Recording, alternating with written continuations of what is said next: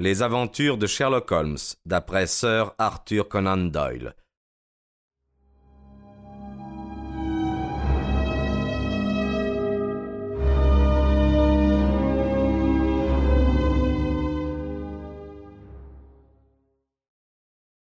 Il disparut dans sa chambre et réapparut au bout de quelques minutes sous l'aspect d'un clergyman non conformiste, aussi aimable que simplet. Son grand chapeau noir, son ample pantalon, sa cravate blanche, son sourire sympathique et tout son air de curiosité bienveillante étaient dignes d'un plus grand comédien. Holmes n'avait pas seulement changé de costume, son expression, son allure, son âme même semblaient se modifier. Le théâtre a perdu un merveilleux acteur, de même que la science a perdu un logicien de premier ordre quand il s'est spécialisé dans les affaires criminelles. Nous quittâmes Baker Street à six heures et quart pour nous trouver à sept heures moins dix dans Serpentine Avenue. La nuit tombait déjà. Les lampes venaient d'être allumées quand nous passâmes devant Briony Lodge. La maison ressemblait tout à fait à celle que m'avait décrite Holmes, mais les alentours n'étaient pas aussi déserts que je me l'étais imaginé. Ils étaient pleins au contraire d'une animation qu'on n'aurait pas espérée dans la petite rue d'un quartier tranquille. À un angle, il y avait un, groupe de pauvres airs qui fumaient et riaient. Non loin un rémouleur avec sa roue, puis deux gardes en flirt avec une nourrice. Enfin plusieurs jeunes gens bien vêtus, cigares aux lèvres, flânaient sur la route. Voyez, observa Holmes tandis que nous faisions les cent pas le long de la façade de la villa. Ce mariage simplifie plutôt les choses. La photographie devient maintenant une arme à double tranchant. Il y a de fortes chances pour qu'elle ne tienne pas plus à ce que M. Godfrey Norton la voit, que notre client ne tient à ce qu'elle tombe sous les yeux de sa princesse.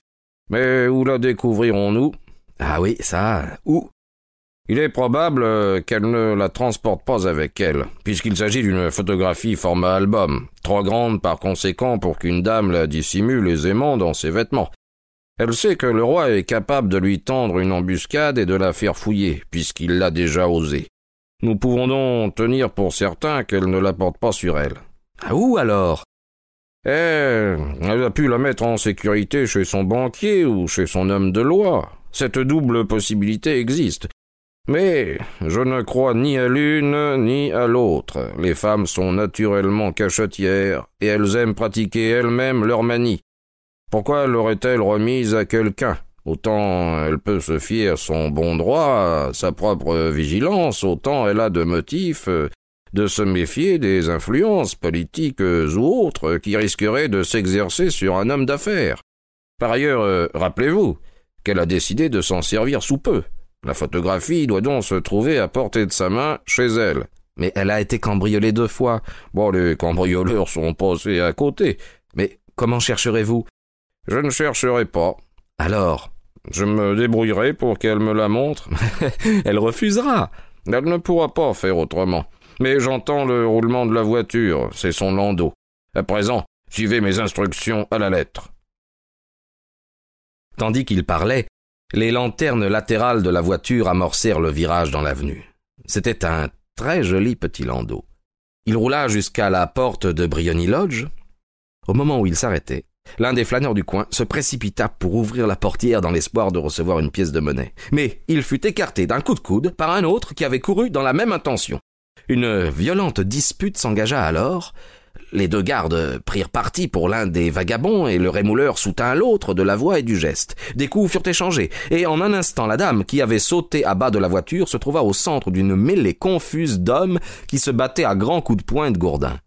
Holmes, pour protéger la dame, se jeta parmi les combattants, mais juste comme il parvenait à sa hauteur, il poussa un cri et s'écroula sur le sol, le visage en sang. Lorsqu'il tomba, les gardes s'enfuirent dans une direction et les vagabonds dans la direction opposée. Les gens mieux vêtus qui avaient assisté à la bagarre sans s'y mêler se décidèrent alors à porter secours à la dame ainsi qu'aux blessés. Irène Adler, comme je l'appelle encore, avait bondi sur les marches, mais elle demeura sur le perron pour regarder. Son merveilleux visage profilait beaucoup de douceur sous l'éclairage de l'entrée. Est-ce que ce pauvre homme est gravement blessé? s'enquit-elle. Il est mort crièrent plusieurs voix. Non, non, non, non, non, il vit encore hurla quelqu'un. Mais il mourra sûrement avant d'arriver à l'hôpital. Ah, voilà un type courageux, dit une femme. Ils auraient pris à la dame sa bourse et sa montre s'il n'était pas intervenu. C'était une bande, oui, et une rude bande. Ah, il se ranime maintenant. Et on peut pas le laisser dans la rue Peut-on le transporter chez vous, madame? Naturellement. Portez-le dans le salon. Il y a un lit de repos confortable. Par ici, s'il vous plaît. Lentement et avec une grande solennité, il fut transporté à l'intérieur de Briony Lodge et déposé dans la pièce principale. De mon poste, près de la fenêtre, j'observais les allées et venues. Les lampes avaient été allumées, mais les stores n'avaient pas été tirés, si bien que je pouvais apercevoir Holmes étendu sur le lit. J'ignore s'il était à cet instant, lui, bourrelé de remords, mais je sais bien que moi, pour ma part, je ne m'étais jamais senti aussi honteux que quand je vis quelle splendide créature était la femme contre laquelle nous conspirions, et quand j'assistais aux soins pleins de grâce et de bonté qu'elle prodiguait aux blessés. Pourtant, ça aurait été une trahison, et la plus noire, à l'égard de Holmes, si je m'étais départi du rôle qu'il m'avait assigné. J'endurcis donc mon cœur, et empoignai ma fusée fumigène. Après tout, me dis-je, nous ne lui faisons aucun mal, et nous sommes en train de l'empêcher de nuire à autrui. Holmes s'était mis sur son séant, et je le vis s'agiter comme un homme qui manque d'air. Une bonne courut ouvrir la fenêtre. Au même moment, il leva la main. C'était le signal. Je jetai ma fusée dans la pièce et criai Au feu Le mot avait à peine jailli de ma gorge que toute la foule des badauds qui stationnaient devant la maison reprit mon cri en chœur. Au feu Des nuages d'une fumée épaisse moutonnaient dans le salon avant de s'échapper par la fenêtre ouverte. J'aperçus des silhouettes qui couraient dans tous les sens. Puis j'entendis la voix de Holmes affirmer que c'était une fausse alerte. Alors, je me glissai parmi la foule et je marchai jusqu'au coin de la rue. Au bout d'une dizaine de minutes, j'eus la joie de sentir le bras de mon ami sous le mien et de quitter ce mauvais théâtre. Il marchait rapidement et en silence. Ce fut seulement lorsque nous empruntâmes l'une des paisibles petites rues qui descendent vers Edward Road qu'il se décida à parler. Vous avez très bien travaillé, docteur, me dit-il. Rien n'aurait mieux marché. Vous avez la photographie? Eh, je sais où elle est. Et comment l'avez-vous appris? Elle me l'a montré comme je vous l'avais annoncé. Je n'y comprends goutte, Holmes. Je n'ai pas l'intention de jouer avec vous au mystérieux, répondit-il en riant. L'affaire fut tout à fait simple. Vous, bien sûr, vous avez deviné que tous les gens de la rue étaient mes complices. Je les avais loués pour la soirée. Oui, je l'avais deviné. Enfin, à peu près. Quand se déclencha la bagarre, euh, j'avais de la peinture rouge humide dans la paume de ma main.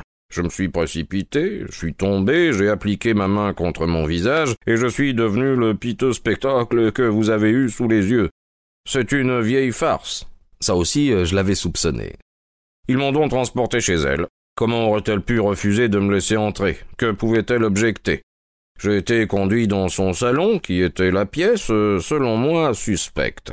C'était ou le salon ou sa chambre, et j'étais résolu à m'en assurer. Alors j'ai été couché sur un lit, j'ai réclamé un peu d'air, euh, on a dû ouvrir la fenêtre et vous avez eu votre chance. Mais comment cela vous a-t-il aidé? C'était très important. Quand une femme croit que le feu est à sa maison, son instinct lui commande de courir vers l'objet auquel elle attache la plus grande valeur pour le sauver des flammes.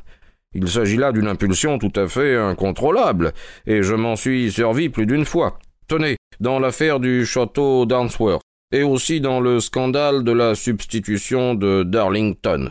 Une mère se précipite vers son enfant, une demoiselle vers son coffret à bijoux. Quant à Notre-Dame d'aujourd'hui, j'étais bien certain qu'elle ne possédait chez elle rien de plus précieux que ce dont nous étions en quête. L'alerte fut admirablement donnée, la fumée et les cris auraient brisé des nerfs d'acier. Elle a magnifiquement réagi, la photographie se trouve dans un renfoncement du mur derrière un panneau à glissière juste au-dessous de la sonnette. Elle y fut en un instant, et je pus apercevoir l'objet au moment où elle l'avait à demi sorti. Quand je criai que c'était une fausse alerte, elle le replaça. Ses yeux tombèrent sur la fusée, elle courut au dehors et je ne la revis plus. Je me suis mis debout, et après force excuse sortis de la maison. J'ai bien songé à m'emparer tout de suite de la photographie, mais le cocher est entré. Il me surveillait de près, je crus plus sage de ne pas me risquer. Un peu trop de précipitation aurait tout compromis. Et maintenant, demandai-je. Pratiquement notre enquête est terminée. J'irai demain lui rendre visite avec le roi et vous-même, si vous daignez nous accompagner. On nous conduira dans le salon pour attendre la maîtresse de maison, mais il est probable que quand elle viendra, elle ne trouvera plus ni nous, ni la photographie. Sa Majesté sera sans doute satisfaite de la récupérer de ses propres mains. Et quand lui rendrons-nous visite? À huit heures du matin. Elle ne sera pas encore levée ni apprêtée, si bien que nous aurons le champ libre. Par ailleurs, il nous faut être rapide, car ce mariage peut modifier radicalement ses habitudes et son genre de vie. Je vais télégraphier au roi. Nous étions dans Baker Street, arrêtés devant la porte. Holmes cherchait sa clé dans ses poches lorsqu'un passant lui lança Bonne nuit, monsieur Sherlock Holmes. Il y avait plusieurs personnes sur le trottoir. Ce salut semble venir néanmoins d'un jeune homme svelte qui avait passé très vite. Je connais cette voix, dit Holmes en regardant la rue faiblement éclairée. Mais je me demande à qui diable elle appartient. Je dormis à Baker Street cette nuit-là. Nous étions en train de prendre notre café et nos toasts quand le roi de Bohême pénétra dans le bureau. C'est vrai, vous l'avez eu cria-t-il en empoignant Holmes par les deux épaules et en le dévisageant intensément. Pas encore. Mais vous avez pas en espoir. J'ai espoir. Alors allons-y, je ne tiens plus en place. Il nous faut un fiacre. Non, mon landau attend en bas. Cela simplifie les choses. Nous descendîmes, et une fois de plus, nous reprîmes la route de Briony Lodge. Irène Adler est mariée, annonça Holmes. Mariée? Ah, depuis quand? Depuis hier. Mais à qui? Un homme de loi qui s'appelle Norton. Elle ne l'aime pas, j'en suis sûr. J'espère qu'elle l'aime. Ah, pourquoi l'espérez-vous? Parce que cela éviterait à votre majesté de redouter tout ennui pour l'avenir. Si cette dame aime son mari, c'est qu'elle n'aime pas votre majesté. Si elle n'aime pas votre majesté, il n'y a aucune raison pour qu'elle se mette en travers des plans de votre majesté. Ah, vous avez raison. Et cependant, ah, je, regrette qu'elle n'ait pas été de mon rang. Quelle reine elle aurait fait Il tomba dans une rêverie maussade qui dura jusqu'à Serpentine Avenue. La porte de Briony Lodge était ouverte, et une femme âgée se tenait sur les marches. Elle nous regarda descendre du landau avec un œil sardonique. Monsieur Sherlock Holmes, je pense? interrogea-t-elle. Je suis effectivement monsieur Holmes, répondit mon camarade en la considérant avec un étonnement qui n'était pas joué. Ma maîtresse m'a dit que vous viendrez probablement ce matin. Elle est partie avec son mari au train de 5h15 à Charing Cross pour le continent. Quoi? s'écria Holmes en reculant. Voulez-vous dire qu'elle a quitté l'Angleterre? Son visage était décomposé, blanc de déception et de surprise. Elle ne reviendra jamais. Et les papiers gronda le roi. Ah, tout est perdu. Bien, euh, nous allons voir. Il bouscula la servante et se roua dans le salon. Le roi et moi, nous nous précipitâmes à sa suite. Les meubles étaient dispersés à droite et à gauche, les étagères vides, les tiroirs ouverts. Il était visible que la dame avait fait ses malles en toute hâte avant de s'enfuir. Holmes courut vers la sonnette, fit glisser un petit anneau, plongea sa main dans le creux, mit à découvert, retira une photographie et une lettre. La photographie était celle d'Irène Adler elle-même en robe du soir. La lettre portait la suscription suivante. À Sherlock Holmes, qui passera prendre. Mon ami déchira l'enveloppe. Tous les trois, nous nous penchâmes sur la lettre. Elle était datée de la veille à minuit, et elle était rédigée en ces termes. Cher monsieur Sherlock Holmes, vous avez réellement bien joué. Vous m'avez complètement surprise. Je n'avais rien soupçonné, même après l'alerte au feu. Ce n'est qu'ensuite, lorsque j'ai réfléchi que je m'étais trahi moi-même, que j'ai commencé à m'inquiéter. J'étais prévenu contre lui depuis plusieurs mois. On m'avait informé que si le roi utilisait un policier, ce serait certainement à vous qu'il ferait appel, et on m'avait donné votre adresse. Pourtant, avec votre astuce, vous m'avez amené à vous révéler ce que vous désiriez savoir. Lorsque des soupçons me sont venus, j'ai été prise de remords, pensée du mal d'un clergyman aussi âgé, aussi respectable, aussi galant. Mais, vous le savez, j'ai été entraîné moi aussi à jouer la comédie, et le costume masculin m'est familier. J'ai même souvent profité de la liberté d'allure qui l'autorise. Aussi ai-je demandé à John, le cocher, de vous surveiller. Et moi, je suis monté dans ma garde-robe, j'ai enfilé mon vêtement de sortie, comme je l'appelle, et je suis descendu au moment précis où vous vous glissiez dehors. Eh bien, je vous ai suivi jusqu'à votre porte, et j'ai ainsi acquis la certitude que ma personne intéressait vivement le célèbre monsieur Sherlock Holmes. Alors, avec quelque imprudence, je vous ai souhaité une bonne nuit, et j'ai couru conférer avec mon mari. nous sommes tombés d'accord sur ceci. La fuite était notre seule ressource pour nous défaire d'un adversaire aussi formidable. C'est pourquoi vous trouverez le nid vide lorsque vous viendrez demain. Quant à la photographie, que votre client cesse de s'en inquiéter. J'aime et je suis aimé. J'ai rencontré un homme meilleur que lui. Le roi pourra agir comme bon lui semblera, sans avoir rien à redouter d'une femme qu'il a cruellement offensée. Je ne la garde par devers moi que pour ma sauvegarde personnelle, pour conserver une arme qui me protégera toujours contre les ennuis qu'il pourrait chercher à me causer dans l'avenir. Je laisse ici une photographie qui lui plaira peut-être d'emporter, et je demeure, cher monsieur Sherlock Holmes, très sincèrement vôtre, Irène Norton, née Adler. Ah, quelle femme! Oh, quelle femme! s'écria le roi de Bohême quand nous eûmes achevé la lecture de cette épître. Ne vous avais-je pas dit qu'elle était aussi prompte que résolue? N'aurait-elle pas été une reine admirable? Quel malheur qu'elle ne soit pas de mon rang! D'après ce que j'ai vu de la dame, elle ne semble pas en vérité du même niveau que votre majesté, répondit froidement Holmes. Je regrette de n'avoir pas été capable de mener cette affaire à une meilleure conclusion. Au contraire, cher monsieur, cria le roi, ce dénouement m'enchante. Je sais qu'elle tient toujours ses promesses. La photographie est à présent aussi en sécurité que si elle avait été jetée au feu. Je suis heureux d'entendre votre majesté parler ainsi. J'ai contracté une dette immense envers vous. Je vous en prie, dites-moi de quelle manière je puis vous récompenser. Cette bague. Il fit glisser de son doigt une émeraude et la posa sur la paume ouverte de sa main.